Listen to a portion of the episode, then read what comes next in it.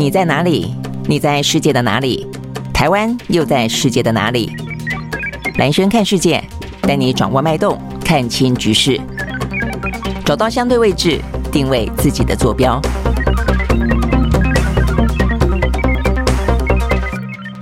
好，欢迎收看今天的兰萱看世界。好，所以呢，今天呢是礼拜三了啊。这个礼拜三的话呢，在今天国际新闻当中哦，有几个重点啊。尤其今天的话呢，有两位啊，算是呢在世界级的啊这个呃人士呢，他们过世啊。一位呢是前苏联的总理呢戈巴契夫，呃，九十一岁哦过世。那一个的话呢是在日本有经营之神之称的啊这个呃稻盛和夫哦，他九十岁过世啊。所以呢，这两个过世的话呢，在各自的哦这个领域当中，尤其是戈巴契夫了哦，他在结束冷战，呃，这样子的一个呃，这个等于是真的是时代性的啊，在那个时候的的终结的战争，然后呢，这样子这个美苏呃两大强权的对峙，而且对峙很长的一段时间啊，所以呢，对于全球来说，带进了另外一个呃这个后冷战的时代，呃，居功厥伟哦，所以他在那个时候呢，还拿到了诺贝尔的和平奖，好，所以呢，九十一岁的过世呢，在今天的各个方面哦，都有呢对他的一些悼念。好，所以待会我们会来说一下啊，这个有关于呢，这个也算是一个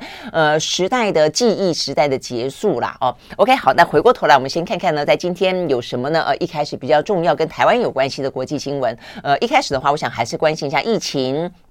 还有呢，呃，这个最新的台风，呃，台风的话呢，现在目前这个台风已经转为强台了啊，所以要稍微注意。它对于这个北部跟东北部地区的话呢，在今天的下半天开始，可能就会有一些呃感受。那整个的呃转为强台之后，它目前西南往南嘛啊，那呃就是会不会一个勾勾北转？那这个北转我们说过，它的这个北转的时间点、北转的幅度呢，都会影响到它距离台湾的距离有多近。那目前看起来的话呢，距离台湾的呃这个距离呃看起来会比。比起昨天前天来看的话呢，来的更近一点，所以呢，很可能在明天后天九月二号后天哦，这个九月二号礼拜五的那一天，呃，有机会啊，必须要发布呢海上台风警报啊，所以呢，等于是呢。慢慢的这个路径呢，这个看起来虽然不会直扑台湾，还是会往北走啊，但是对台湾来说的话呢，会受到一些外围环流的影响。那因为今年的话呢，目前为止这是第一个，到目前为止其实呃直扑台湾而来的台风还是都没有啊，所以呢，对台湾来说，虽然上半年因为梅雨的关系水情还不错，但是呢下半年的话呢，尤其台湾啊这个进入到枯水季，其实有点担心啊，这个水太少会影响到明年呃这个梅雨来之前会。有一段的干旱期的，好，所以呢，这一波呢，呃，这个。这个台风呢，会带来一些外围环流，基本上也还算是好消息啦哦。尤其像基隆啊，这过去这段时间呢，看起来有点点拉警报啊，这个缺水的警报。好，那所以呢，这样子的一个台风呃来啊，这个影响台湾，基本上来说的话呢，对台湾来说，当然要注意安全啊。从尤其是明天、后天啊，大后天这几天会开始呢，越来越感受到呢，呃，这个台风外围环流对于北部、东北部跟东半部地区带来的一些影响。但就整体来看的话呢，也许对水情来说的话呢，算是呃可以呃还不错的啦哦。OK 好，所以呢，这次跟台风有关的消息啊。那目前这个台风呢，呃，已经是转为强台了哦。所以呢，这个。北部的朋友要稍微注意一下。那再来的话呢，就疫情了啊。这个疫情的话呢，在昨天事实上呢，已经破三万了啊。这个是三万一千一百七十八个啊，这个单日新增确诊了。那目前看起来的话呢，主要新增的话呢，BA 点五的越来越多。好，所以呢，这个部分的话呢，我想呢，这个对于台湾来说啊，这几天大家应该哦都有呃特别的呃有点做心理准备了啦。因为这部分的话呢，我们的防疫中心其实也预告了啊，这个一段时间了。那现在目前看起来。的话，当然啊，这个对于呃日本跟南韩来说，都还是每一天呢通报十万以上。那对台湾来说的话呢，大概也就是呃有一说，大概就是差不多这几天就会持续的往三万三万以上啊这个去增加。但是呢，也有说是呃三万，大概也就是每天三万，每天三万延呃延迟个大概持续个两个月左右。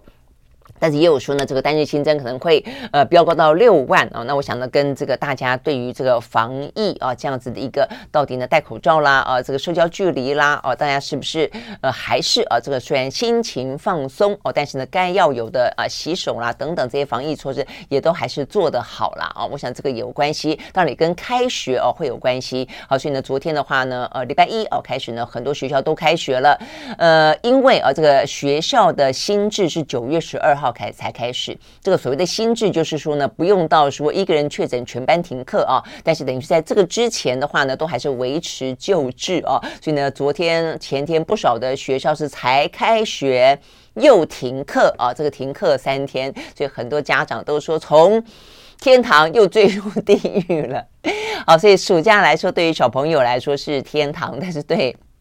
家长来说的话呢，呃，就是要陪伴小孩了啊。那如果说，尤其是啊，这个他可能要兼顾工作跟暑假的话，当然会觉得呢备受煎熬，蜡烛两头烧啊。所以才会说呢，如果回到学校上课，呃，某个程度来说，有也有点像是回到天堂。但是呢，没想到，呃，这个又停课的话，又回到地狱哦。所以接下来的话，我想，呃，当初就说了，这几天会是蛮重要的观察期啊。那既然有一个旧制跟新制的衔接，就接下来到底啊这个。确诊的在学校里面的呃状况会是什么样啊？那这样的一个状况的话呢，是要去顾及到家长呢不便在工作上不断请假的状况。还是要去顾虑到孩子在学校呢，可能不断有染疫风险的状况，这两个怎么样求取平衡啊？要如果说呢，疫情状况在学校都还算好，那对家长来说，当然啊，如果说可以啊，不要说一确诊就停课，当然对家长的工作跟家庭两兼顾会是来的比较好一点。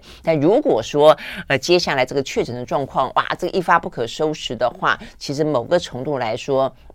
延续救治的长度啊，那呃避免不断的每天必须要去快筛快筛快筛，呃可能就变成说家长会要做一些必要的牺牲啊，但这个牺牲的话呢，怎么样做配套？呃，这个在工作职场上面是不是可以呢接受？哦，等等，我想也都是在这段时间会是在我们看这个疫情啊，这个 BA 点五新的这一波要来势汹汹的状况底下啊，除了呢这个幼儿跟除了呃长辈要特别注意之外，我想这个部分的话呢是。对于大家的生活跟工作影响比较大的。好，所以呢这部分的话呢，是在今天呢也大概跟大家说一下最新的状况哦。所以呢接下来三万多三万多大概会成为常态哦。所以呢接下来如果说我们的生活基本上都已经回到正常的话，吃饭的时候还是要稍微小心了，因为我觉得吃饭是唯一脱下口罩的哦。你平常看起来你回到正常，你看电影啊、看展览啦，呃，这个参加音乐会啦，如果你都戴着口罩，基本上哦都是没什么问题的。但是如果聚餐脱下口罩或者唱歌脱下口罩的话，这边要稍微的注意一下，可能跟比较熟悉的朋友啊，呃，这个呃往来确认一下会比较安全一点。好，所以呢，这些是跟今天啊这个一开始比较有关的，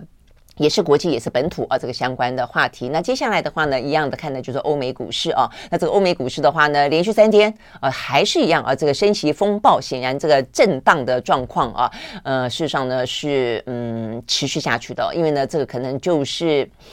嗯，因为升息哦，说是要鸡鹰鹰派升息嘛，但真正的升息要看九月份嘛。那所以我看这样子的一个状况啊，这个心里头，呃，到底呢这个九月份是两码还是三码啊？这个都还是会在这段时间持续的影响到股市的啦啊。因为这个部分的话呢，就已经不只是升息两三码的问题了，接下来就是经济衰退啊，这个很显然的不断的被提醒啊，大家要等着哦过这样子的一个呃大波动的时代了哦。OK，好，所以呢，昨天的欧美股市呢是。持续下跌的，我们先从美国来开始看起啊。这个在美国的话呢，道琼跌了三百零八点一二点，收在三万一千七百九十点八七点，跌幅是百分之零点九六。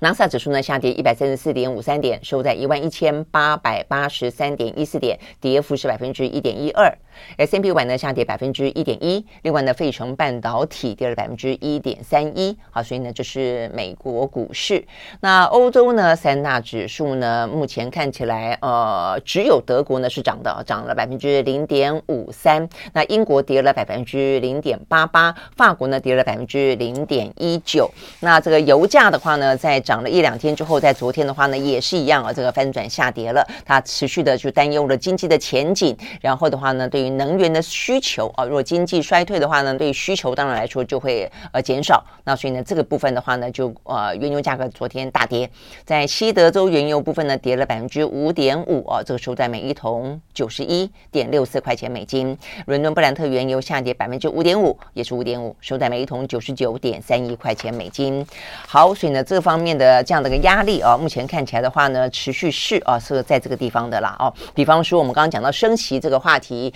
在呢呃这个全球的央行总裁会议啊，这个联准会的主席鲍尔啊这个谈话之后，呃连续几天啊，包括像昨天。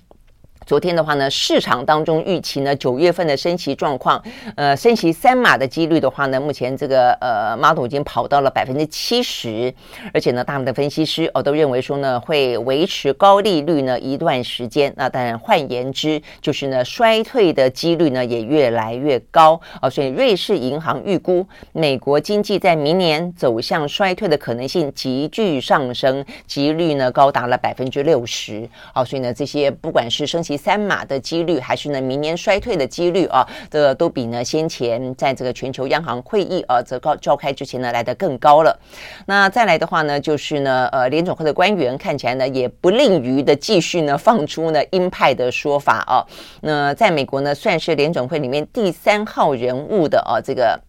纽约联准银行的总裁啊，这 John Williams 啊，他昨天呢就特别提到，呃，因为我们这两天不都跟大家讲到说呢，现在分析啊，目前这样的一个高通膨的状况，呃。最主要的话呢是供应面出了问题，供应短缺，那所以需求并不是有问题哦。如果说你是说啊，大家呃这个经济本，比方说以前什么金融风暴啦，哦这个在需求面导致大家呢呃这个不敢花钱，或者说没钱可以花，那这部分是需求面的问题啊。但是呢现在是供应面的问题，等于大家不是钱的问题哦。所以某个程度来说，你货币紧缩呢，呃也不能够完完全全呢去扭转目前的局面的原因就在于说很多是供应面的问题。好，所以呢这样这个话。提的话呢，在昨天这个 John Williams 持续的提到这件事情，他说呢，在目前的需求远远超过于供应的状况底下的话呢，可能就变得不只是用升息的方式来缩紧啊，这个等于是过去的量化宽松，呃，可能太宽松了啊，所以现在必须必须要去紧缩。除了这个紧缩之外的话呢，还必须采取一些限制性的政策来减缓需求。哦，所以呢，这个部分的话，听起来可能除了升息的工具之外的话呢，联准会在思考还有什么样其他的方式啊？除了除了呢，让这个呃相关的一些过度泛滥的啊这个资金变少之外，还有哪些部分可以去限制需求啊？OK，好，所以他说，换言之，距离呢联准会的通膨目标还有很长的一段路要走啊。但是呢，呃，坚定抑制通膨的讯息不会改变。好，所以呢，这个部分呢是跟。呃，相关的呃，这个升息，呃，跟这个通膨、跟经济衰退啊，这个有关的话题，所以目前看起来，呃，等于是连续好几天不断的在联准会的官员也好，不断在市场当中的反应也好，不断的被确认啊，这样子的一个呃，要呃强打通膨，然后接下来可能。呃，必须要接受啊，这个经济衰退的代价，那甚至包括呢，这个就业的状况。而且我们刚才讲到就业状况，事实上呢，美国的劳工统计局昨天公布了他们七月份的呃职位空缺，事实上比预期还多出近一百万个哦，所以呢，显示出来美国的劳动市场还是很紧张啊，这个薪资压力还是在的。OK，好，所以呢，这些部分都是啊跟这个目前呢通膨有关的相关讯息。好，那因为这样的关系啊，所以呢，整个的。美中的态势啊当中呢，本来啊美中当然有些在战略关系当中的紧张还是持续的，但是如果中间涉及到呢跟经济有关的话呢，目前看起来呃这个美国总统拜登是打算有点点啊这个要呃收手了，当然以这个呃打通膨为先啊，所以也就是先前谈到的，本来啊这个是说有关于中美之间的贸易关税呃关税这个部部分的话呢，是不是要呃放宽这件事情啊？那所以呢目前看起来的话呢，现在啊还没。有打算要。完全本来有一度就已经决定要放宽了啊，所以呢，在先前习近平跟拜登通电话的时候呢，那个时候本来聚焦的就是说呢，针对这个事情，双方应该会交换一些意见。好，但是现在目前看起来，到底啊这个放宽关税对于美国目前来说的通膨问题到底是好是坏啊？目前呢，似乎呢又进入到另外呢一个呃阶段的评估了啊。那所以呢，现在拜登正在权衡此举对于通膨可能的影响啊，也因此呢，美国的商务部长雷。雷蒙多特别表示，目前来说的话呢，拜登还没有正式拍板要放宽啊这个相关的呃，这个关税的问题，其实先前说要放宽，就是已经有闻到啊，跟这个高通膨啦，呃，跟这个经济衰退有关的讯号了啊，所以呢才会说要放宽啊。但是呢，目前可能他们要必须更进一步的、更很细部的去评估哦，到底呢放宽哪一些啊，是对哪一些部分啊，这个需求啦、供应面啦等等的问题啊，到底哪方面有有真正有实质的好处哦，可能还必须要进入进一步的评估。OK，好，所以呢这个部分的话呢是连带的一些。相关的政策呢也在调节。那我们刚刚讲到市场上面的反应哦，那除了市场上的反应，认为说呢，接下来应该就是预估啊，这个嗯耶耶诞节大概就泡汤了。然后明年的话呢，甚至会迎来哦个可能呢就是很深的衰退。那除了这个之外的话呢，呃，我们看到这个市场上面也分析啊，这是来自于嘉盛集团的资深分析师分析师啊，他说呢，从九月份开始，呃，显然的这个缩表的规模会扩大一倍啊，说是这是史上最快的缩减速度哦，因为我们先前有讲到这几天他们在讨论的一个是供需哦，这个事实上呢是不不同的分析哦。这一次的话呢是供应链比较出了问题，再一个再一个的话就是说呢，它必须要快哦，所以你不能慢慢打，你要快的话呢，你就是长痛不如短痛了哦，所以呢速度要快，所以才会连续的不排除呢第三次还要升级三码嘛哦，所以呢他才会说到这是一个史上。最快的呢缩减的速度，因此呢造成了市场的波动哦会加剧，所以我昨天看到呢这个美国的。呃，这个学者啊，这个长春藤的学者也说，呃，可能大家要有心理准备，要迎接个大波动时代的来临哦，就是它这个剧烈震荡啊，这个部分的话呢，尤其在这个产业面来说，对于市场来说的话呢，应该啊要提前做好这样的一个心理准备，呃，或者是甚至是股市上面的哦大幅的震荡啊，就以前的话可能就是相对来说哦微幅震荡，那现在的话呢啊，随着讯息面、随着政策面啊，呃等等采取的手段啊，可能就会有一些暴涨暴跌的情形啊。所以这部分都是要特别的注意的。好，所以呢，这些是跟今天啊看得到跟升息相关的讯息提供给大家。好，那除了这个之外的话呢，另外就是。呃，讲到供应面嘛，那供应面面的话呢，很多就是一些产业链、一些呃供应链的问题了。那当中最受关注的，当然跟半导体有关啊。那在昨天的话呢，看到的呃、啊，这个像是昨天台积电，台积电的话呢，ADR 呢稍微的小跌了啊，这个零点零七。但重点是呢，比较受到关注的是啊，这个昨天呃，台积电的总裁魏哲嘉啊，他呢呃发表了一个。谈话啊，这个他们是在参加昨天举行的一个二零二二技术论坛啊，这个台湾的场次啊，那这个魏哲家呢演说当中谈到了有关于呢这个台积电啊，包括整个外半导体产业的话题。那最近呢围绕着台积电跟半导体的话题非常的多，那尤其针对台积电的话呢，呃，我想大家应该会有。印象的是，我们今天讲到第一个，中韩之间呢，因为因应的这个 Chip Four 就是说，南韩虽然美国呢积极要拉它进到这个晶片四联盟当中啊，但是的话，他们也非常在意中国的市场啊，所以呢，中韩之间呢，呃，在这个市场的供应啊、产业链的部分啊，达成了一些呢合作备忘录啊，但是在这个的同时，稍早之前的话呢，呃，美日之间啊，他们打算呢要进行在年底之前要签一个协议啊，这是一个半导体的协议即计划。呢，要在二零二五年的时候，他们两个国家，呃，要去发展呢，共同呢，发展的两纳米的晶片。那所以这一部分的话呢，都让大家呃想到哦，有关于那这样子的话呢，第一个。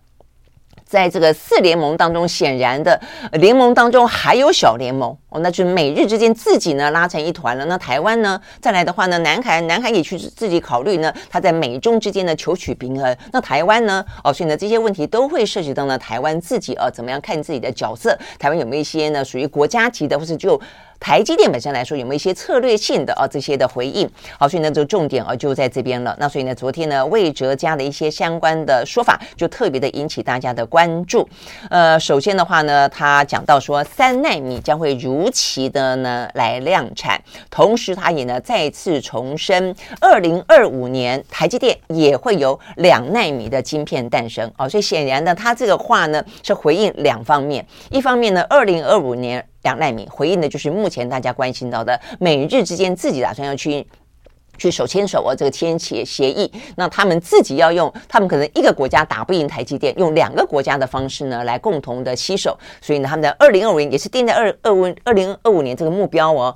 两奈米。那所以对于台积电来说呢，当然啊，这个虽然不用点名是谁，但他也说我们就是。两呃，二零二年我们也要两纳米，而且他特别强调的说，我们是会推出呢，呃，二零二五年会是最领先，而且是最好技术的两纳米啊。所以言下之意听起来就是呢，即便美日加起来，他们在二零二五年呢能够啊这个达到两纳米的量产，也未必啊会是那么的顺利，或者品质跟技术呢会有哦的台积电来得好哦。所以呢，这是台积电的自信。那至于呢三奈米。这个话题的话呢，是针对啊这个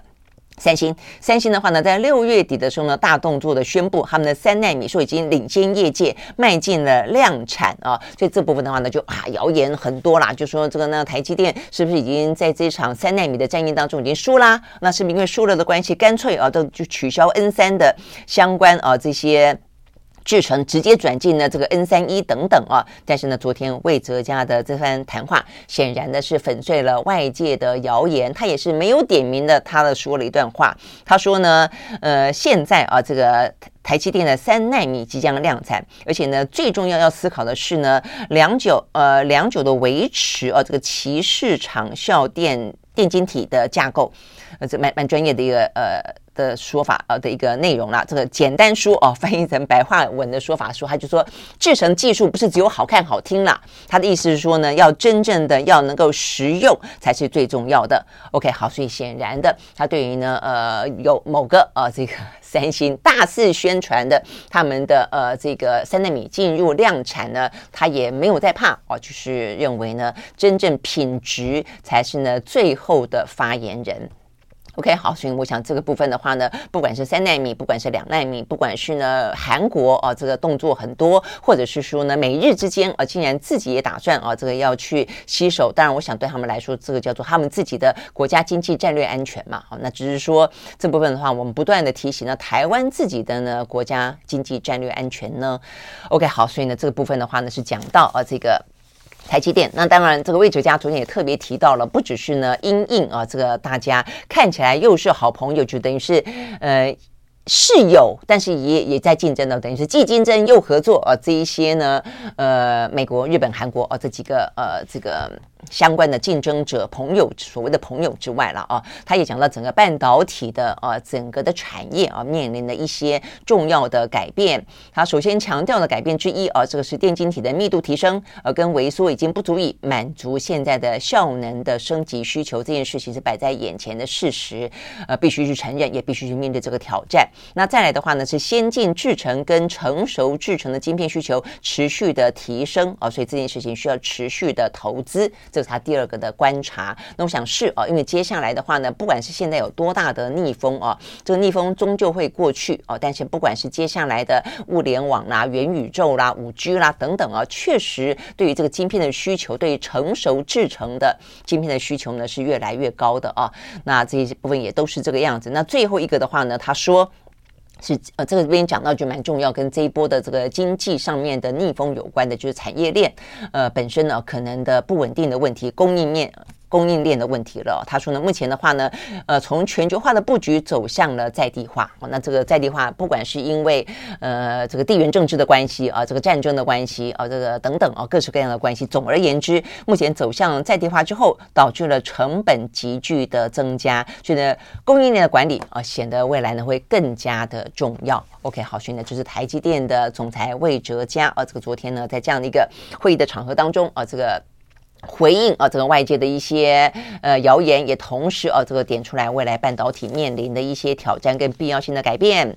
好，那所以呢，听起来我们的台积电还是呃蛮厉害的，至少呢非常自信且稳健的啊，这个在走着。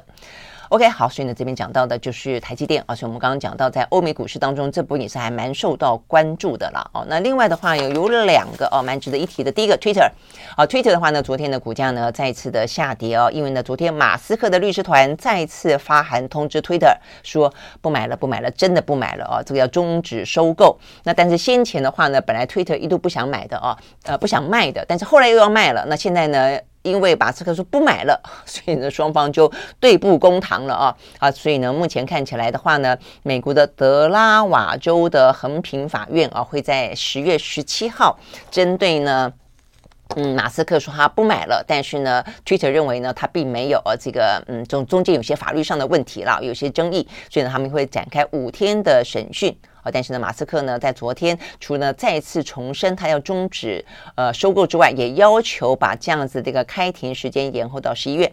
OK，好，所以呢，这是 Twitter 跟这个呃马斯克之间啊，这个过去这段时间来的呃这个嗯求亲，后来又是突然之间的悔婚啊这样的一个呃话题性啊。那再来的话是百度，百度的话呢，最近反映出来当然就是中概股了。哦，这个中概股的话呢，就在于目前呢中美所达成的呢这个审计监管的这个呃协议，到底是不是真的可以有效的啊化解大家的疑虑啊？是不是呢真的就可以不用从美国下市了？那中间的话呢，相关的审计的问题都呃，这个彼此之间哦都没有任何的疑虑了。那 OK，这个目前的话呢，昨天哦说阿里巴巴已经接到通知哦，成为第一批在香港要接受美国上市公司会计监管委员会来。要求要真正的进行，等于是协议达成之后，要真正的进行了相关的审议跟监管的呃中国企业之一了。那如果说连阿里巴巴都呃这个收到通知了，接下来这些中企的大的企业应该也就是差不多了哦。所以呢，百度在昨天的话呢，呃这个股价就大跌哦，跌了百分之六点五四啊。这阿里巴巴呢也跌了百分之二点八六啊。所以呢，呃意味的就是说，显然的。呃，中美双方虽然呃等于是突破了旗舰，达成了协议哦，但是呢，他们是不是经得起这样的一个审计监管？呃，显然哦，这个对于这些公司的一些营运啊，还是有一些影响的。OK，好，所以呢，这些部分呢是在我们今天看得到，在欧美股市里面比较哦，另外的话呢，一些话题性的部分。好，那再来的话呢，就要来关心的，就是我们刚刚讲到的这个两起呢，呃，等于是蛮蛮重要的啊，这个嗯，等于是世界性、国际性的这个人物的过世了。一个的话，就我们刚刚讲到的这个戈巴契夫。那戈巴契夫的话呢，呃，九十一岁啊，他在昨天，呃，说是一个不知名的啊，这个。疾病啊，这个等于其实他已经他已经卧病一段时间了啦。那但是呢，呃，其实，在过去这呃俄乌战争期间，我还看到他呃偶尔啊，这个等于是虽然看起来有点虚弱，他是出席了一些呢国际之间的重要的啊这些国际情势啊分析的一些会议啊。那但是当然就是看起来已经年纪比较大了哦，然后看起来也不是那么的呃神采飞扬了啊。但是就是他的分量啊，这个就全球来说，尤其当讲到呢，呃，冷战。后冷战啊，所以呢，我觉得这个其实他的过世啊，我觉得还蛮蛮有一个纪念的价值，或者有一个警示的啊这个意义的地方存在于，就是说现在好不容易啊，等于是在当年呃戈巴契夫跟美国的总统雷根啊举行了峰会啊，所以呢，在那样的一个呢苏联时期，然后呃其实等于是双方东西方啊这样的壁垒分明，然后进行很多的一些各方各面的啊这样的一个呃竞赛。哦，等于是呃，甚至是在军备上的竞赛、太空上的竞赛，那几乎是这两个不同的世界啊。所以一个是在铁幕当中的世界，呃，另外一个所谓的西方的自由民主的世界。但是事实上呢，那个时候是戈巴契夫哦，他等于是伸出了愿意啊，这个伸出了呃和平之手啊，所以呢，跟雷根举行了峰会，那呃终结了冷战。所以那个时候的话呢，对于整个苏联来说，也是第一次引进了一些呢比较属于政治自由的想法，他们开始有了选举。那所以呢，一党专制啊这样。那个呃概念，在那时候戈巴契夫的时候，算是大胆的啊，试图去做一些改革啊，所以这些都是呢，为什么戈巴契夫啊，他会在一九九零年的时候呢，得到诺贝尔和平奖的最主要的原因。所以，等于是冷战时期，不过当然也有啊，这个。苏联或者现在俄罗斯啊，他们也攻击者啊，这批评呢，戈巴契夫的也有啊，因为那时候的同时在进行政治改革的时候，他也进行了经济改革，但他显然他经济改革并没有啊如他预期的成功，也因此的话呢，造成了整个苏联啊这个国力衰退、经济不振，也因此呢进一步的导致了苏联的解体啊，所以后来看到呢这个苏联解体，包括呢这个柏林围墙倒塌等等啊，都是在呢这个戈巴契夫一连串的啊这样的一些。结束冷战，但是呢，进行经济跟政治改革之后啊，所产生的那对于呃这个诚心壮大的啊如帝国般的苏联来说，当然对于这个戈巴契夫会有所怨怼啦啊，就是说你的呃这个经济改革启动了，但是并没有等于是未尽其功哦，所以呢导致了现在的呃俄罗斯的经济其实也不是呃这么的好，那导致了呢他没有能力去 hold 住整个帝国嘛哦，那所以大家纷纷呃独立，那所以呢对于普丁来说，他为什么不断会说还要恢复过去的荣光，就是过去苏联时期哦，哇，这个附庸国、卫星国一大堆哦，呃，他像一个老大哥一样啊。但但是这样的一个时代呢，显然的呃过去了，而且呢，戈巴契夫在里面扮演非常重要的角色哦。所以呢，现在的种种其实都跟啊、那个时候戈巴契夫所采取的呃划时代的啊、这个决定，事实上是有关系的啊。那所以呢，好不容易呢结束了战争，不管是热战或是冷战。啊，但是呢，现在的话呢，看起来热战又再起，所以很多谈到所谓的后冷战或后冷战时代的结束，或者新冷战的即将啊，这个再次的嗯降临于这个世界，只是现在的新冷战可能不是美国跟苏联了，现变成这个美国跟新的强权中国了啊，所以呢，这些嗯。历史的诡谲哦，跟有些事情不断的重复出现，所以我就说呢，嗯，有历史学家说的好啊，这个人类呢最愚蠢的地方就在于说呢，永远不会汲取呢历史的教训啊，所以呢，对于戈巴契夫来说，眼睁睁的看着呢，他跟雷根呢一手终结的啊这个冷战时期，现在呢显然的和平局面呢又濒临啊这个破。破崩崩解啊，那这个战争又要来临啊，所以我可以理解。我我还记得前就是前段时间啊，在这样的一个国际非常混混乱的局面底下，看到戈巴契夫有出席一些场合的时候，我还特别觉得在看的时候觉得他应该非常的觉得唏嘘了啊。呃，OK，那现在的话呢，对他来说，嗯，也是啊，他的人生舞台，呃。这个再见了啊！那事实上，对于他现在看得到的那么乱的局面，他可能也觉得无能为力了吧？啊，OK，好，但是呢，不论如何，好，所以呢，也因为这样的关系哦，用不流血的方式结束了冷战。呃，在整个的啊，这个整个人类啊，这个历史当中来说的话呢，他都算是一个一个时代当中的相当程度的啊一个呃人物啊。所以呢，他在当初吧，我记得一九嗯。八七年啊，一九八九年这两年啊，他分别呢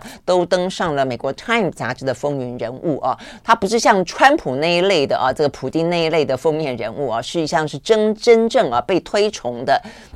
呃，这个呃风云人物啊。所以呢，等于在一九九零年他就拿下了诺贝尔的和平奖啊。所以呢，等于是呃这样子一个嗯，大家永远。应该要也也觉得需要记得他啊，所以呢，在这个消息出来之后，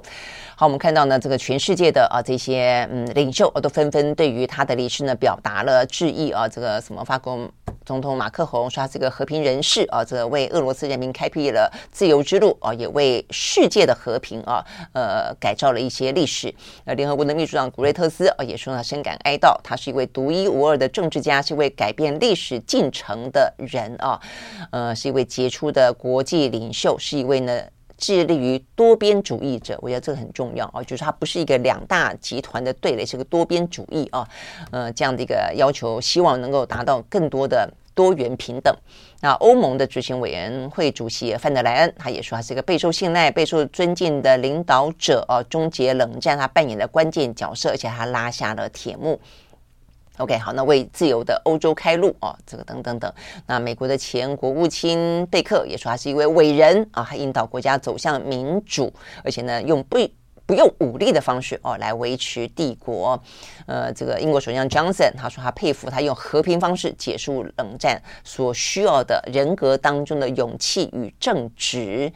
OK，好，他说，尤其在普丁侵略乌克兰之际啊，他对于当初开放社会啊，开开放苏联社会所做的承诺是所有人的榜样。所以说到这里啊，还有雷根，雷根基金会，因为雷根已经过世了啊，但是他当初呃美苏之间的峰会是雷根跟戈巴契夫啊，所以雷根他的基金会特别针对啊这个。呃，戈巴契夫的离世，说他曾经是雷根的政治对手，但最后会却成为永远的朋友。而且他说，呃，这个对于戈巴契夫的家属跟俄罗斯人民传达这个思念跟祈祷。最后一个是普丁啦，普丁呢，这个对于嗯，这这个戈巴契夫呢也表达了啊，这个他的致意，他说他表达最深切的哀悼。呃，说明天呢会给戈巴契夫的亲友发一封慰问信啊，但没有多说，因为他显然的，呃，他跟嗯这个戈巴契夫的呃政治风格啊是迥然不同的，他所走的一条战争的道路，也迥异于呢戈巴契夫用和平的方式啊去解决呢呃长久以来的呢两大集团的纷争。OK，好，所以呢这是一个戈巴契夫啊离世哦，他也是一个时代的终结，但是我觉得也对于现在啊又是另外一个新的纷乱而征战的时代的来临，我觉得大家。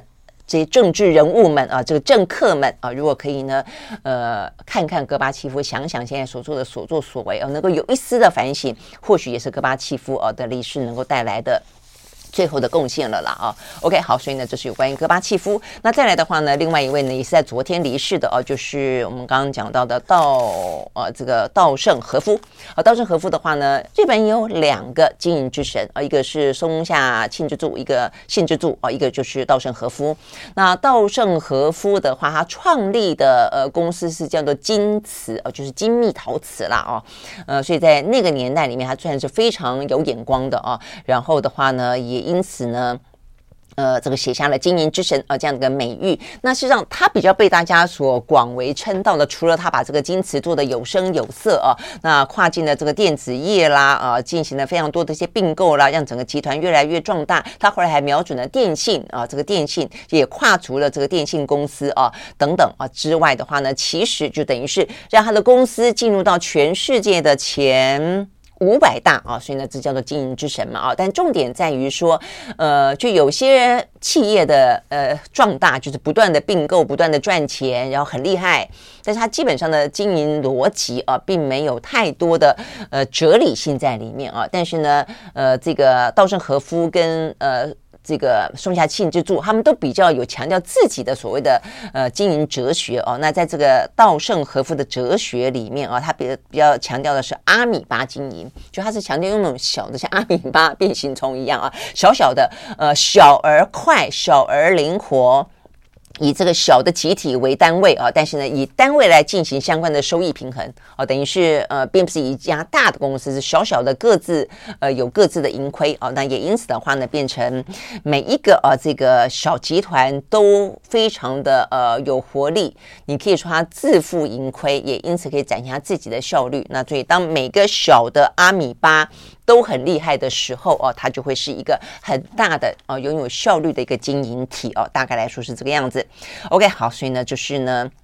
日本的经营之神呢，稻盛和夫哦，这个受到关注的。那他跟这个松下都很像，他们后来的话呢，呃，就是比较退出第一线的领导之后，他们都会成立他们的师塾啊，所以有所谓的呃松下塾，也有所谓的呢盛和塾啊，那就是希望能够把一些经营的理念，然后呢经营的哲学，呃代代的传承下去啊。那在这个当中的话呢，盛和塾不断的强调呃各式各样，就是说嗯金钱重要，技术术。重要，但是重点是呢，人才更重要了哦。我想这个也是呢，这个稻盛和夫啊，这个受到大家呃关注啊，这个大家呃就去追到他啊，这个蛮重要的原因之一啊。就企业除了赚钱之外啊，其实还有很大的一些呢呃社会的责任啊，跟一些企业家本身的一些精神。好，所以呢，这个部分是在今天啊，看到呢，等于是在昨天两位离世的啊，这个算是都是世界级的，一个是是在政治上啊，一个是在呢这个经经济上啊，各自有些贡献的人。好，那我们刚刚讲到呢，这个呃。尤其是戈巴契夫了啊，我觉得这个他的故事很讽刺，就是俄乌啊。那俄乌的话呢，在今天战事呢看起来的话呢，已经看起来呃在南部这个地方的话呢，进入了激战当中了。那前几天的讯息不是就讲到了吗？说这泽伦斯基因为拿到了美国的军援，所以因此呢打算啊这个要把重兵呢放在呢乌南，想要抢回呢呃赫不管叫翻译成赫松啦啊这个呃克松啦啊都是啊就是要抢回这个呃城市啊。所以呢这一两天从昨天开始。密集的展开了呢，大规模的反攻哦，所以呢，从昨天就传出来，呃，在目前呢，俄罗斯已经占领的南部的赫松这个地区爆发了激战，呃，说呢，俄罗斯也。呃呃，这个不只是在南部啊，这个激战，就俄罗斯在昨天的话呢，也还轰炸了东北大城呢哈尔科夫，造成五个人丧命。但是同时的话呢，乌军这方面等于是在南部啊，这个开始呢反攻，所以呢又让啊这个俄罗斯的话呢，必须要分心，再回过头来回防这乌克呃乌克兰的南部啊。所以呢，目前看起来，呃，在乌克兰方面的消息说大爆炸，从早到晚此起彼落。然后呢，乌克兰的武装部队哦，从四面八方进攻哦，这个部分呢是泽伦斯基说的，所以听起来的话非常斗志昂扬。但是他话虽虽然这样子说了哦，然后他也说呢，他这一次啊，这个反攻赫松的目的哦，就是要。呃，把俄罗斯逼回边界啊，所以他这次等于是要夺回啊这个呃赫松啊这个城市。那但是啊，目前看起来的话呢，呃，包括这个俄罗呃，包括这个前线的啊这个指挥官都认为要夺回。会是一场漫长且复杂的过程。OK，好，所以呢，对于双方来看的话呢，因为呃，这个俄罗斯哦拿下克松哦也一段时间了，他等于是在二月二十四号入侵乌克兰之后呢，没多久吧，三四月的时候就已经拿下克松了哦。所以显然呢，他在这个地方，你看现在已经九月了哦，呃，要接近九月了哦，所以他等于是也已经啊蛮稳固的，呃，等于是夺下了这个城市哦。所以现在的话呢，乌克兰想要拿回这个城市的话，显然的会是一个呢蛮大。大规模的呃，这个激战不是那么容易的事情。OK，好，所以呢，这个是在俄乌之间啊，目前呢最新的一个状况。那除了俄乌的最新状况之外的话呢，台海之间的状况呢，也是还蛮受到关注的啊。这个台海哦，OK，好，台海我们先讲一下台海之间的状况的话呢，要讲的是呃，昨天啊，这个昨天呃。就是呃，蔡英文啊、总统特别提到有关于这个无人机啊，无人机的侵扰这个事情啊，他在嗯昨天到澎湖啊这个地方的话呢，去卫冕啊这个中秋节的前夕啊，要特别感谢呢国军的付出，他特别针对啊这段时间呢呃不断的骚扰我们的什么大胆啊、二胆啊、金门啊、澎湖的这些无人机的问题，他说我们呢自我克制，但是也并不表示呢我们不会反制。所以呢，话一讲完之后，昨天呃，其实共军的无人机持续的呃呃这个接近大胆二胆，说昨天下午四点跟下午六点的时候都有无人机，然后呃国军呢已经展开呢枪击。嗯，就过去的话呢，都是发射信号弹啊。昨天第一次，这个在蔡英文总统到前线去之后啊，他就首次展开枪击驱离啊。所以一方面也不希望啊，这个过度的引发争端了啊。二方面的话，也必必须表现我们这个的立场跟态度嘛啊。OK，好，所以呢，这个部分是呃，这个我们用开枪的方式呢驱离无人机。OK，所以我觉得这个部分就是真的是要拿捏了，因为目前看起来呢，台海跟两岸的局势啊，确实目前美中的斗争啊还是在的啊，所以呢也不能够完全呃排除很紧张的状况啊。那但是啦，就对我们来说的话，立场还是要表达啊，但是就是避免这个擦枪走火了啊。但我相信应该不会擦枪走火，因为这个大的局势来看的话呢，第一个我们要讲的是呃中共哦，他们二十大啊，这是另外一个蛮重要的新闻啊，他们呢已经拍定。拍板定案了，什么时候开始呢？十月十六号啊，十月十六号要正式召开。好，那这个呢，十月十六号的二十大，也就是呢，不断的在谈到有关于呢，不管是两岸，不管是中美台，不管是军演的时候呢，扣紧的一个很重要的，呃，今年对于中国不能乱的原因就是二十大。好，那这个二十大呢的话，对于习近平来说，就是第三任期，在这一次的会议当中会要通过。他延长任期，好，那所以呢，这对于呃中共的领导的接班来说的话呢，会是一个真的坦白讲是划时代的啊。那只是说，现在大家因为过去这几年来的讨讨论跟。铺陈，大家也都是有点像是温水煮青蛙，也就接受了哦。否则的话呢，对于呃这个中共的政体来说，虽然他是集权专政，但是某个程度来说，他们也是集体领导，他们有有所谓的呃中央政治局常委。但是呢，呃，在习近平呃稳稳的做完了两年的最后这些年里面，他看起来的话呢，已经越来越一人啊、这个专政了，所以呢，他才会接下来想要去延长他的第三任的任期。好，那目前看起来的话呢，先前杂音不断，但是显然的，当他决定二十大可以提早到十月十六号来举行的话啊，目前看起来各方的分析就是应该搞定了哦。那如果说呢还搞不定啊，对于他的这个延长任期的话呢，还有各式各样的杂音的话呢，各方面的这个。派系啦、动作啦，都还在这边呃蠢动的话，基本上来说，哦、这个呃对他们来说，这个会议延到十一月的可能性还是会有，甚至在这个之前还有曾经说过，搞不好就不开了。哦，但是现在不但没有不开，不但没有晚开，甚至还提早开。哦，你本来都说可能在十一月份，但现在的话呢，提早提早到十月十六号啊。那原则上来说，应该是可以搞定啊。但是当然也有另外一种说法，就在在于说，现在看起来可以搞定，所以尽快做，你免得夜长梦多哦。所以代表就是说，中间也还是有一些事情，怕他呃，就是。时间拖长了啊，还不如呢长痛短痛，就还不如马上现在就处理掉了啊，让这个局势呢能够在这个掌握当中快刀斩乱麻。OK，好，所以呢不管是哪一种啊，这个反映出来当然就是对于呃中共的政治权力的呃这个局势来说不是那么透明了啊。那所以大家也也都只能够用猜的，但是用猜的从一些举措来看的话呢，应该看得出来啊。目前对于习近平来说，他要延长他的第三任期，应该是。是 OK 的啊，是稳当的，至少在目前为止看起来是这个样子。而且他们昨天是正式宣布啊，他们昨天正式宣布，呃，十月十六号在北京要举行二十大的代表大会，然后呢，十月九号要先召开中央委员会的第七次的全体会议，然后这个当中的话呢，要决定，当然除了大家最关心的人事的啊这个部分，就是习近平是不是大权一把抓之外，其实他们本来这样的一个大会，呃，会要决定五年。哦，内的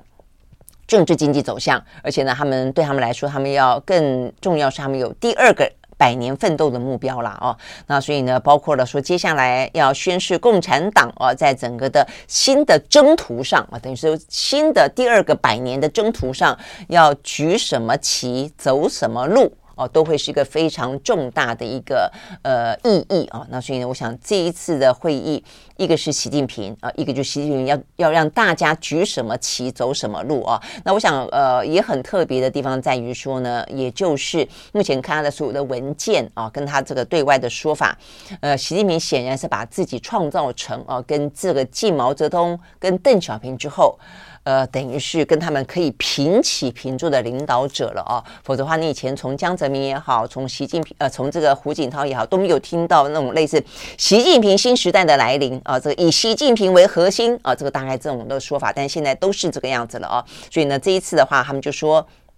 这个二十大的大会要全面贯彻习近平新时代中国特色社会主义思想。那另外的话呢，要总结过去五年的工作，然后呢，要以呃，要去建立一个以习近平同志为核心的党中央，要团结领导呢，呃，中共全党的各国等等等啊，等等等等等成就。OK，好，所以呢，这个接下来话题当然就是以习近平为核心的想法当中，他未来的第二个百年所谓的中国梦里面，到底他对于台湾的角色放在什么地方？我想这就是大家关注啊这件事情这么呃高度关注的原因了啦。哦，那所以呢，这次的二十大。对于习近平来说，他显然会继续说他的中国梦啊，怎么个说他的中国梦？我想这也是对我们来说，呃，也会会去密切注意的。那再来的话呢，相较于中国的话呢，美方就继续的军售我们喽啊，所以呢，这个在昨天传出来的消息啊，是说他会给我们十一亿美金的军售，大概就是三百三十七亿台币的军售，中间的话呢，会包括呃有反舰飞弹，有空对空飞弹，还会延长一些针尖的雷达的核。合约好，那我想这个部分的话呢，也有一个重点啊，就我看到这个美国的智库特别强调啊，说呢，现在为止啊，这个美国的行政部门跟国会部门似乎出现了一些呢，呃，有点点分歧的地方，那就是呢，国会部门不断的想要来台湾，我觉得他们这个分析非常有意思啊，从裴洛西开始到后来的共和党。的这个参众议员，那接下来还有，所以他们的意思就是说呢，呃，国会显然比较偏好象征性的啊这些呢对台的呃支持，但是重点在于说，他们认为这个象征性的支持经常也会让中共方面就是面子挂不住啊，所以呢就会想要给你实质上的呃这个回回应跟反制，但是但是呢这个智库认为呢，呃，其实这个智库其实纳米塔吉是事实上是呃美国前啊这个蛮重要的。国防官员啊，他认为呢，他认为对美国也好，对台湾也好，更需要的是实质上的帮帮助哦。所以对他来说，他也特别提到，你不如给台湾真正需要的军军售。包括像是我们刚刚讲到打算要卖的啊，这个比方说什么空对空啦。呃，这个什么反舰飞弹啦，而、啊、是需要还特别提到水雷啊。所以我们今天也聊到有关于这些呃岸边的水雷啊，这个水下水雷这些部分。好、所以呢，他认为这些部分是实质性的支支持。如果说真要引起呢，呃，这个美中的关系紧张，你还不如实质的支持的所引起的紧张，会比你象征性的其实就是一个形式主义的支持，因此引发了紧张。他觉得这样的话还实际一点，不是吗？如果你只是因为呃频繁的到台湾去，然后就引起不必要的紧张，他觉得这其实呃这个对于美中台的关系啊、未必是好处，对于美国的利益来说的话呢，也未必是好处了啊。我想这个部分的话呢，呃，我觉得这个分析。对台湾来说，我觉得是真的很重要，否则我就觉得不断的你看到呢，呃，口惠而实不至的东西啊，包括了呃，在今天有另外一个就是先前传出来的啊，这个就是要我们买啊，这个波音呃这个七八七啊，先前的话传出来说要买，是四月份的时候，呃，这个是他们的一个嗯联邦参议员格里汉来的时候呢，媒体披露说哦，他要我们买他们十六架的波音七八七，我们还否认。我们的这个呃新闻稿里没写，后来媒体报道之后，我们的府方还否认，结果还是同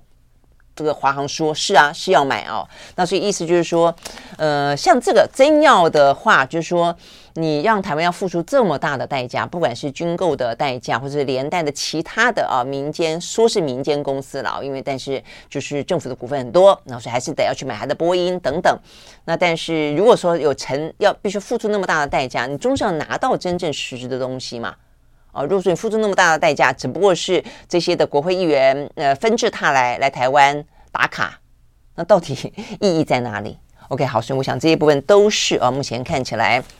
这么多的事情在不断发生中啊，那但是呢，大家的一些分析啊，跟非常实质的建议，OK，好，所以呢，这是呢，呃，今天比较重要的一些国际的相关新闻为你提供，明天同一时间再会，拜拜。